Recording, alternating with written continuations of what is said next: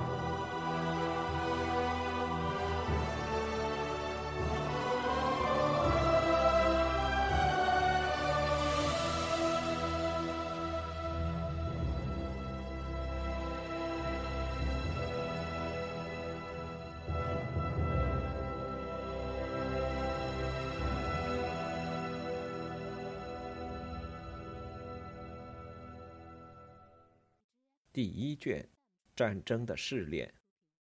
英格兰和苏格兰战争的第二个方面的长期影响是法兰西和苏格兰之间的古老联盟，直到16世纪末期前，而且从某种意义上说，一直持续到1745年的这段时间内，始终是苏格兰对外政策的基本组成部分。第一份正式条约包含了所有要点。他在即将发生的入侵威胁下，于1295年10月签订。美南菲利答应，如果苏格兰被英格兰国王侵略，他将通过在其他地区分散其精力的方式给予援助。一旦王带领军队乘船前往大陆，苏格兰人同时应从他们这边入侵英格兰，尽他们所能深入并席卷更多的区域，发动战争，围攻城镇，糟蹋乡村。如果说菲利有时在履行对苏格兰人负有的义务时表现得漫不经心的话，他的继承人们对待这些事情的确是十分认真的。查理四世通过1326年4月的科尔贝伊条约重建这个联盟，菲利六世在1330年代拒绝放弃苏格兰人，即使他们当时看起来似乎处于毁灭边缘。这也是开始于1337年的英法大规模战争的主要原因之一。它也是一场苏格兰人在其中扮演着重要角色的战争。人们常常忘记，1346年英格兰在北方与一支苏格兰军队作战的同时，还要与一支法兰西军队在克雷西交战，而且苏格兰人以私人冒险者的身份同法军一起在普瓦捷作战。并在15世纪时以有组织的军团形式加入法国军队。英格兰人在北方以及苏格兰境内的战争具有另一个同样重要的结果：他们在百年战争开始前的五十年中，创造了一个自12世纪以来在英格兰不曾存在的军事社会。与敌人一样，英格兰野战部队的主要困难是缺乏重装骑兵。他们的重装骑兵数量比法兰西更少，甚至从他们与国家人口的比例方面来看也是如此。这是那些拥有足够土地财富来维持骑士地位的人员数量明显萎缩的结果。他们要有马匹、装备以及因服役而需要的空闲时间。在十四世纪初，能够作为骑士作战的这个阶层的人员数量很可能不会超过三千人。这不仅包括了受封或者受带的骑士，还包括候补骑士。他们是那些通常有同等社会地位，但不是不能就是不愿承担骑士资格的全部负担的人。在十二世纪后半叶，亨利二世能够找到的人员大约只有这个数目的一半。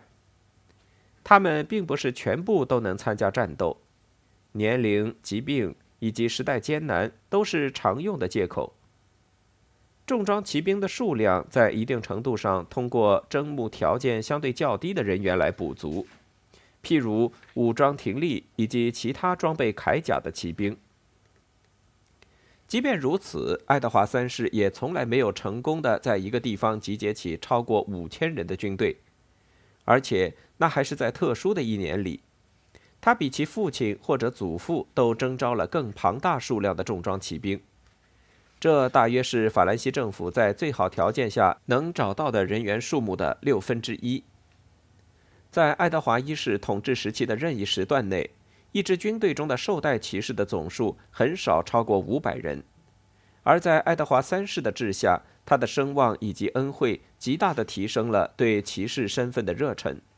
数字可能已经增加到原先的两倍，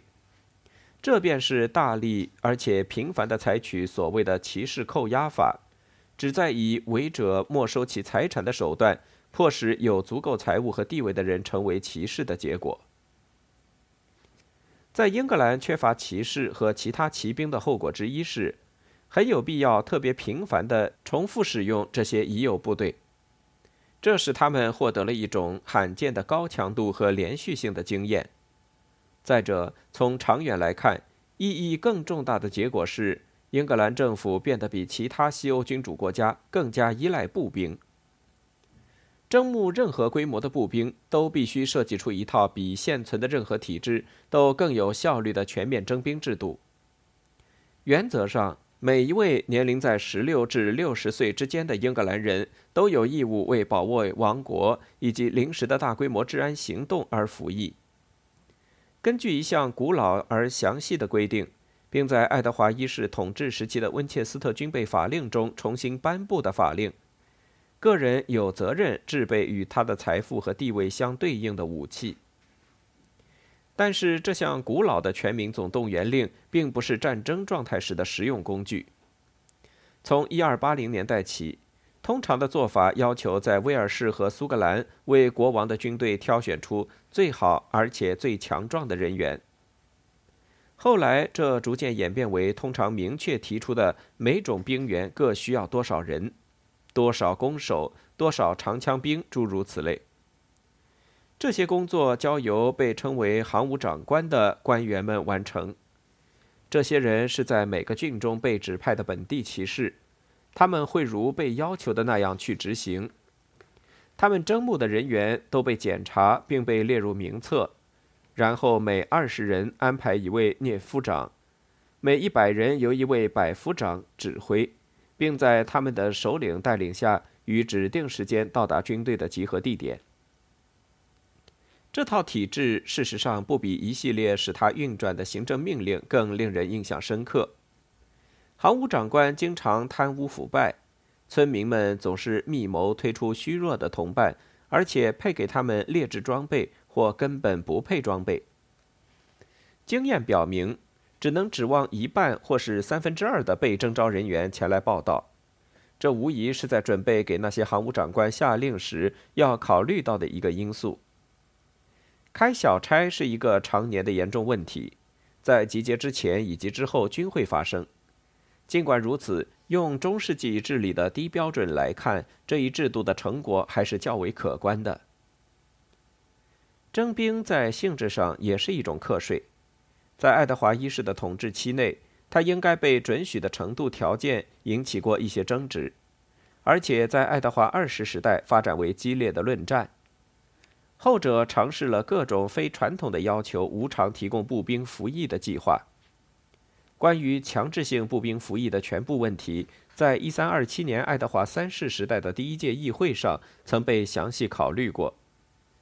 从这次议会的请愿与国王对他们的概括性的随和答复，以及在随后一些年里的反复试验来看，一个共识已然浮现。除了保卫王国免受外国侵略以及议会同意之外，被应征入伍的人不能被要求无偿服役。但是如果提供了薪水，他们可以被要求在他们被派往的任何地方服役。城镇和郡公社通常为他们提供食物、衣服、武器以及马匹，而且付给他们的薪水直到他们跨过郡的边界为止。或者在北方，直到他们到达纽卡斯尔或是卡莱尔为止。在那之后，他们的薪水和花销将由国王负责。对于任何中世纪社群而言，一个健全的政府所应遵循的最高原则在于：国王不应提出过分的要求。即便合乎法律也是如此。显然，这一非正式的妥协方案正是遵循了上述原则。没有行政机制可以压倒任何分布广泛又根深蒂固的不满意识，而且没有机制能为一场不得人心的战争组建庞大军队。此外，民众的漠不关心，即使不能阻止一支军队的征募工作，也会显著地推迟它的进度。宣传活动是支持战争的一个必要工具。爱德华一世很好地学到了这一堂课，而他孙子的成绩更为优秀。爱德华一世曾经征募过庞大的步兵部队，但是在使用他们时却不曾展示过特别的技艺。而且在一些值得注意的场合还未能善加利用。在他的儿子和孙子统治期间，这种状况得到了相当大的改善。到1330年代，比起法国在这一阶段中实行的颇为杂乱无章的方法，英格兰的征兵体制正提供着数量较小但素质远超前者的部队。再者，英格兰的指挥官们想出了卓有成效的方法来部署他们。在十四世纪的大部分时间里，这都是法国军事实践的一个特别弱点。充当英格兰人优秀教师的是苏格兰人，他们曾将相应的智慧强加给英格兰人，因为不能组织起他们自己的大规模骑兵部队投入战场，他们通过将步兵排成方阵的方式来击败他们敌人的成群骑兵。他们的长矛插入位于其前方的地面。矛尖向外指向接近的骑马者。班诺克本之战中，英格兰骑兵对苏格兰阵型的自杀性冲锋是一道可怕教训，而且他在英格兰人中引起了许多思考。他们中的一个人写道：“他是在我们时代中令人震惊的，因为如此一支军队竟被步兵驱散，直到我们记起了库特赖之战中法兰西之花在弗兰德人面前凋谢。”英格兰人从苏格兰人那里学到了法国人没能从弗兰德人那里学习到的教训。训练有素的步兵在准备充分的状态下，会比重装骑兵更胜一筹。在巴勒布里奇之战中，它是爱德华二世统治时期内战的最主要的一场交锋。国王的军队由安德鲁·哈克莱爵士指挥。这是一位将其生涯中的许多时光都花在了与苏格兰西部边境的苏格兰人作战上的坎波兰骑士。他将所有的马匹置于后方，让他的骑士以及一些长矛兵排好队伍徒步作战，并且将其他的长矛兵按照苏格兰的方式编成几个方阵，从而以此对抗那些负担着敌人全部信任的骑兵。兰开斯特伯爵的骑兵惨遭屠戮，赫里福德伯爵一位舒适与慰藉以及谦恭的精英，被一个步兵砍倒在地，当场殒命。使用由下马骑兵加强的步兵部队，成了英格兰战斗艺术的特点。五年之后的一三二七年，英格兰政府在其对苏格兰开战时宣布，即使是领地内的最大贵族，也将必须做好步行作战的准备。英格兰人还从苏格兰人那里学到了另一堂课，即有关步兵部队移动缓慢而且很少掌握主动权的问题。根据让·勒贝尔1327年在边界上的观察，苏格兰人采取了一种手段，即让他们的部分步兵骑乘劣等马匹小弩马。他们的袭击部队虽然通常有一大群未骑马的人员跟在后面。被少数骑兵以及一部分人数比较多而且移动迅速的骑马步兵带领，在一日内走完一段相当长的路程，下马作战，并且迅速逃离任何不利条件下的遭遇战。在十三世纪的最后几年里，英格兰人已经开始尝试相似的骑马步兵，即霍比拉轻骑，但是安德鲁·哈克莱再一次对他们的频繁使用可谓功不可没。在班诺克本之战结束后的岁月里，位于苏格兰边境的由他领导的边境部队，由一小部分骑士和一部分人数比较多的武装轻骑兵组成。在1320年代，不仅在边界地区，霍比拉轻骑在其他地方也被越来越多的采用。大约在同一时间，英格兰人给他们的步兵配以六英尺的长弓，这是一种不列颠群岛特有的武器，它将给予他们直到15世纪中叶前在欧洲战场上的决定性优势。射箭是一项古老的技术，但是之前由于某些原因，长弓没有在传统上被成规模的当做一种步兵武器使用。像他们的前任们那样，爱德华一世起初使用十字弩手作战，尽管他们需要高额的薪水以及昂贵的装备，而且其中大部分人必须从国外寻找，但是在他讨伐苏格兰的战争中，长弓逐渐代替了十字弩。而且在1320和1330年代，长弓手们已开始取代其他步兵部队。在这段时期的后半，他们趋向于骑马行动，就像霍比拉轻骑一样。事实上，完全不清楚为什么英格兰人如此之晚，而且如此突然地认识到长弓在军事上的潜在能力。但不用怀疑，一旦它发生后所引起的变化的重要性。长弓手需要较大的力气和较好的训练，以及一种不可能在一夜之间习得的才能。但是他们一同行动则是极有效率的，快速连续的松弦向空中齐射，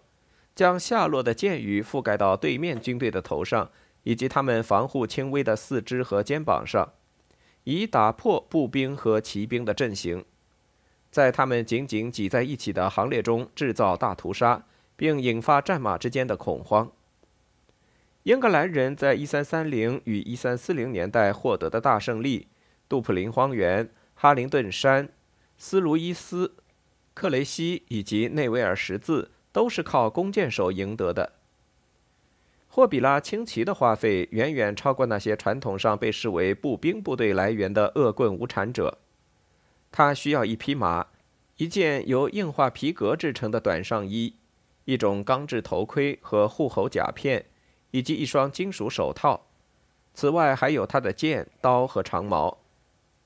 在一三三零年代，政府估计典型的霍比拉轻骑至少需要价值十五磅一年的地产来支撑开销，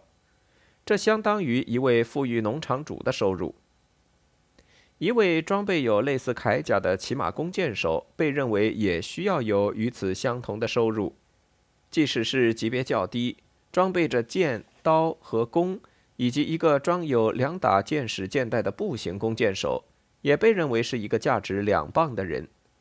这使得他被置于人数更多的农民之列。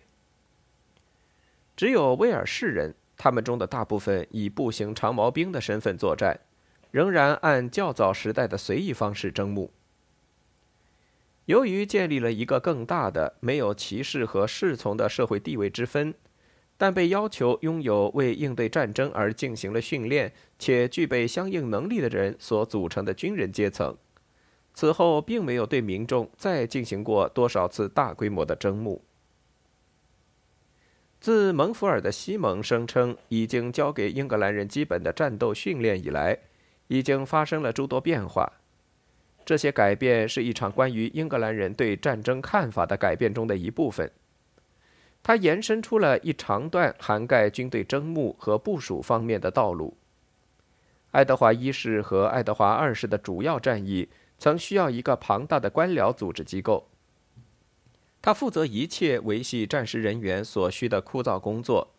运输的征发、王室的采买、粮食和饲料的储存与分配。维持战时的偿付与会计，通过陆路运输装备与补给品的运货马车，以及环绕海岸的运输船舶，舰驶和制工用木头的大规模生产，桥梁和工程火炮预制构建的建造。诗人彼得拉克写道：“在我年轻时，英格兰人被视作所有粗野种族中最为胆小的一个，但如今他们是最强大的战士。”他们在一系列令人吃惊的胜利中摧毁了法国人的荣誉，而且这些一度甚至比那些可恶的苏格兰人更低等的人，已经用钢铁和烈火将法兰西的王国碾碎。编年史作家让·勒贝尔也同样感到吃惊，虽然他的消息比这位被放逐的意大利人灵通得多，而且他曾在1327年与一支英格兰军队一起行军对抗苏格兰人。英格兰人在1320年代并不重要，但是到1350年代时已经变成欧洲最著名的军人。感知落后于现实，甚至在1340和1350年代那些伟大胜利之前，达勒姆主教伯里的理查德，一位忠诚的英格兰人，但并不是狂热的爱国者，已经得出结论。法兰西军威远扬的时代正在过去。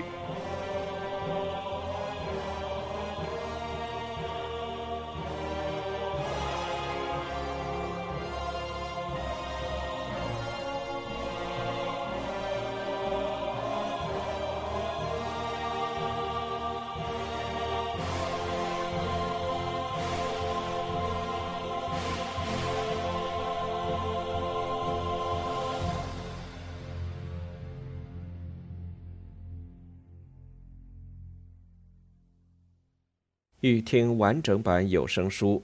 请关注我的微信公众号“我也读书 FM”，获得收听与更新信息。